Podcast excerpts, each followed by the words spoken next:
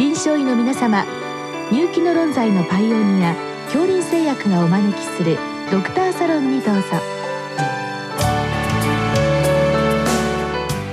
今日はお客様に慶應義塾大学皮膚科特任助教平井育子さんをお招きしております。サロンドクターは順天堂大学教授池田志学さんです。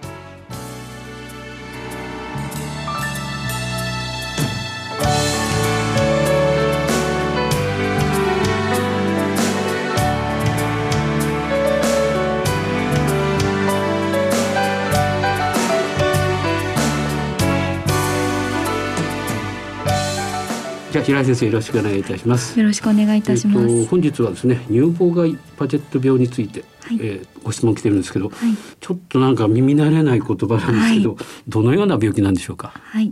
あの乳房外パジェット病はですね、主に高齢者の方の外陰部や肛門周囲、それから脇などの、まあ、いわゆるアポクリン腺という腺組織に飛んだ部位に生じる皮膚がんです。ということは乳房外ということですから、まあ、乳房ってアポクリン腺がありますよね。だからそれ以外のアポクリン腺の部位にできる悪性腫瘍という理解ですね。はい、どうして高齢者に起こるんでしょうか？えっとまあ、なぜ高齢者に多いかというのは分かっていないんですけれども東京を見てみると60代以降70代の患者さんが多いことが分かっています。なるほど。はいで症状は例えば痛いとか痒いとかあるんでしょうか？あのよくですねあの、まあ、外陰部に多く生じる皮膚がんですので湿疹や、まあ、カビなど心筋感染症として治療を受けている方いらっしゃるんですけども自覚症状としてはいわゆる湿疹で見られるような強いかゆみっていうのはさほど見られないことが多いです。例えば症状がない場合はどういう時に見つかるんですか？あの実際の診療の場で多いのはですねいわゆる股ずれとか陰筋タムシに対する治療薬外用薬の治療を受けていた中でなかなかその症状が良くならないということを主訴としていらっしゃる方が多いです。まあなかなかその外陰部って自分で見えにくいですよね。はいだからやっぱり発見が遅れるんでしょうか？そうですねあの外陰部という部位ですのであのなかなか人にこう見せたり相談することに躊躇してしまう部位でもありますからえー医療機関への受診や相談が遅れてしまってえー早期の治療診断に行き着かないというあのケースも見られます。あーじゃあまだ診断までに時間かかるしあるいは陰筋タムシとかっていう診断で違う薬をつけられててまた時間が経ってしまうということなんですね。そうですねあのですのでこういう病気があるということ非常に稀な病気ではありますけれど知っておくことというのが、まあ、医師また患者さんにとっても大切だと思っています。なるほど。で皮膚病変っていうのはどんな症状になるんでしょうか？はい、主に外陰部ですとか肛門の周囲などに、まあ、一見湿疹とこう見間違われるような赤い斑状の病変、まあ、後斑ですね。後斑を生じたりあとはその後斑内にじくじくとした皮めくれ糜爛を生じたりします。あとは後斑の周りに色素の沈着であったり色素の脱出など、まあ、いずれもそういった皮膚表面の変化から始まることが多いです。あじゃあ平らなんですね。あの初期の段階この乳房外パジェット病はもともと上皮内腺がんとして始まりますのでその段階ですと皮皮疹は平らな正常なことが多いです。それで進行するとやはり盛り上がったり、そうですねあの進行しますと盛り上がって結節や主流を形成することがございあます。ーまあそうなるとあちょっとおかしいなっていう話ですね。もう理想的にはもうごく早期で見つけた方がいいっていうことですもんね。はいで例えばその生検をしてみると、はい先ほど表皮内の腺がんという話でしたけど、はいどのような病理になるんでしょうか？組織学的にはですねあの大型のこう明るい包帯を持つ腫瘍細胞これをパジェット細胞と呼ぶんですけれどもこういった腫瘍細胞が表皮内でこう増殖するのが特徴です。ああじゃあ大きな包帯ですね。はいということはあれですかね鑑別として他にその病理学的鑑別としては、あの黒色種とあかそうですねはいあるいは望遠病とかそういうのあるんでしょうか？例えばその悪性黒色種などでもですねあの表皮内で表皮角化細胞とは違う腫瘍細胞が大型の明るい細胞という形で増殖してくるパターンもありますのであの組織学的には似通っているケースがございます。じゃあそういった病理を見たら、はいあのパジェット病だけではなくて、はい。メラノマなんかも考えなきゃいけないということですね。すね。これ非常に大切な場所かと思います。はいそれからまあちょっとなかなかの早期診断が難しいという話なんですけども実際に治療はどういうふうに行われるんでしょうか？はい、あのまずこの疾患はですね皮膚の生検で確定診断をすることができますので診断がついた時点で、まあ、その時点でどの段階なのかいわゆるステージングを行います。すなわち早期の段階まだ他の臓器に転移してない例えば表皮内にとどまっている段階なのか。はたまたあのリンパ節や他の臓器、えー多いのが肝臓や肺骨脳などにも転移出すことあるんですけどもそういった臓器の転移がないかを画像検査で調べます。なるほど。で例えばステージ1というか、はい、あのまあ、表皮内にとどまっている場合これはどういう治療されるんでしょうか？はい、そういった早期の段階であれば手術療法で外科的に切除することで、まあ、根治いわゆる治すことが期待できます。なるほど。例えばあの、はい、外院部ですと、まあ、肛門も近いですし、尿道口も近いですよね、はい、そういった部位に関してはどういう配慮が必要なんでしょうか？はい、あのそうなんですね。あの排泄機能とか尿機能とかそういう機能を司る部位と非常に近い場所に生じる皮膚がんですので病変がどこまで進展しているかあの広がっているのかというのを見定める必要があります。ですから例えば、えー、肛門外科の先生や婦人科の先生それから泌尿器科の先生ともあの一緒にですね粘膜側にどこまで病変が広がっているかを事前に皮膚生検で確認して病変の範囲を把握しておくことが実前に大切なところだと思います。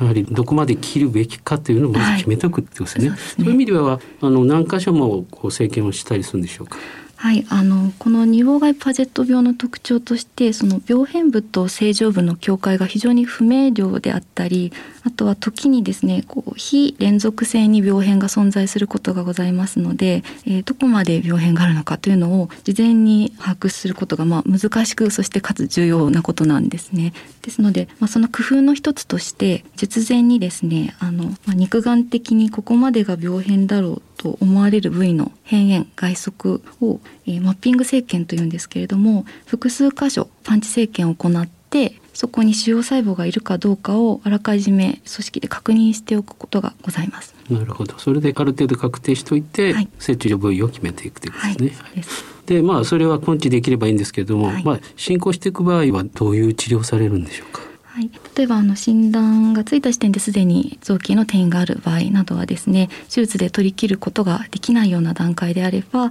えー、化学療法殺細胞性の抗がん剤による化学療法が主軸となります。どのようなものを使うんですか？と日本のガイドラインですと例えばタキ酸系の抗がん剤とセタキセルなどですね。とかあとはプラチナ製剤などを用いたあの化学療法のレジメンが記載されています。うんまあ、ちょっとざっくり言ってどの程度効くかとかですね、はい、そういうのは分かってるんでしょうか。えっと、これらの抗がん剤の、えー、有効性有用性についてはですねこれまでにこう前向きな試験というのはなされていないわけなんですが、まあ、施設ごとにこう使用する薬でしたりレジメンというのにもやっぱりばらつきがあります。でただそういった中で、まあ、第一選択一次治療として選択されやすいのはドセタキセルを用いた化学療法になります。で広報誌的な研究の、えー、論文の報告ですとだいたい3割からまあ6割の患者さんに走行したという報告がこれまでございます。すね、はい逆に言うと7割から4割はあまり効かないということですかね。そうですねで先生は最近あの新しい治療の研究されてるというんですけど、はい、そういった方がターゲットになるんでしょうか？その効かない方っていうんですけど。そうですねあのもちろんドセタキセルや他の化学療法で効かなくなった方も対象としていますし、まあ、そもそもあの保険で認められている抗がん剤がない領域ですので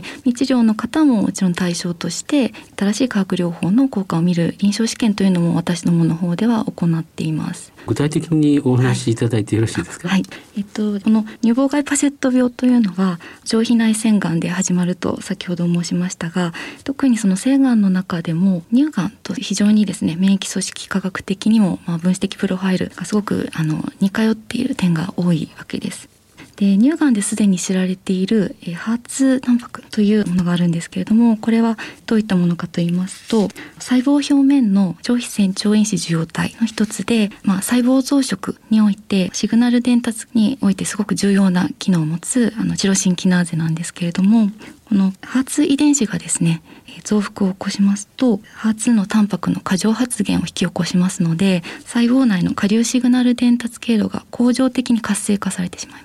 ですからこの HER2 遺伝子というのは、まあ、がん遺伝子の一つとして知られています。で例えば乳がんの一部ですとかあと胃がんとかでもあの HER2 遺伝子の増幅が見られる症例があることが分かっていて、まあ、こういった症例に対しては HER2 の阻害薬トラスツズマブといったお薬などを用いた化学療法が行われます。で乳房外パジェット病におきましても同じように HER2 の過剰発現を認める症例というのが一定数いることが分かってきています。でこれまで私どもの研究で進行期の患者さんを調べてみたところ、まあ、約4割弱の方にこの HER2 遺伝子の増幅が見られることが分かりました。ですので、まあ、HER2 を標的とした治療というのが、まあ、乳房外パジェット病の患者さんにとって HER2 陽性のあの患者さんにとっては、まあ、有効な治療になるのではないかと考えています。なるほどじゃあターゲットは HER2 陽性の乳房外パジェット病の方っていうことですね。で HER2 に対するお薬プラスそのタキサン系を使うということでしょうか。はい、現在実施している試験ではその HER2 阻害薬であるトラスツズマブとあとはそのドセタキセルの2剤を併用した化学療法のまあ有効性と安全性を見る第2層臨床試験というのを実施しています。まあちょっと心配なのはあの乳がんの方に比べてやはり年齢が高いですよね。はい、そうですね。はい。だからそこら辺がちょっと心配かなという気がするんですけどね。はい実際に試験を今、まあ、あの継続中ではあるんですけれどもやってみますとですねあの乳がんで投与されるドセタキセルの投与量を、まあ、乳房外パジェット病の患者さんに使用していますがあのやはり高齢の方が多いのでこのドセタキセルによる血液毒性、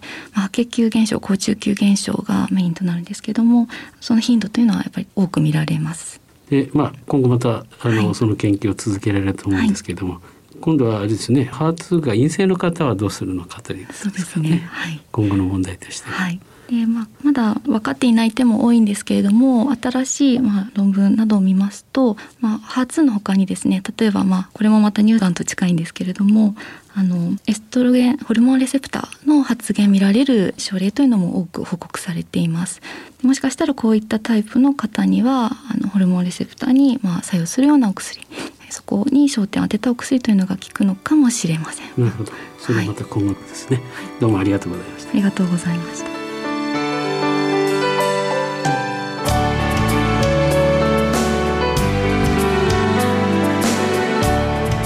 今日のお客様は慶應義塾大学皮膚科特任助教平井育子さん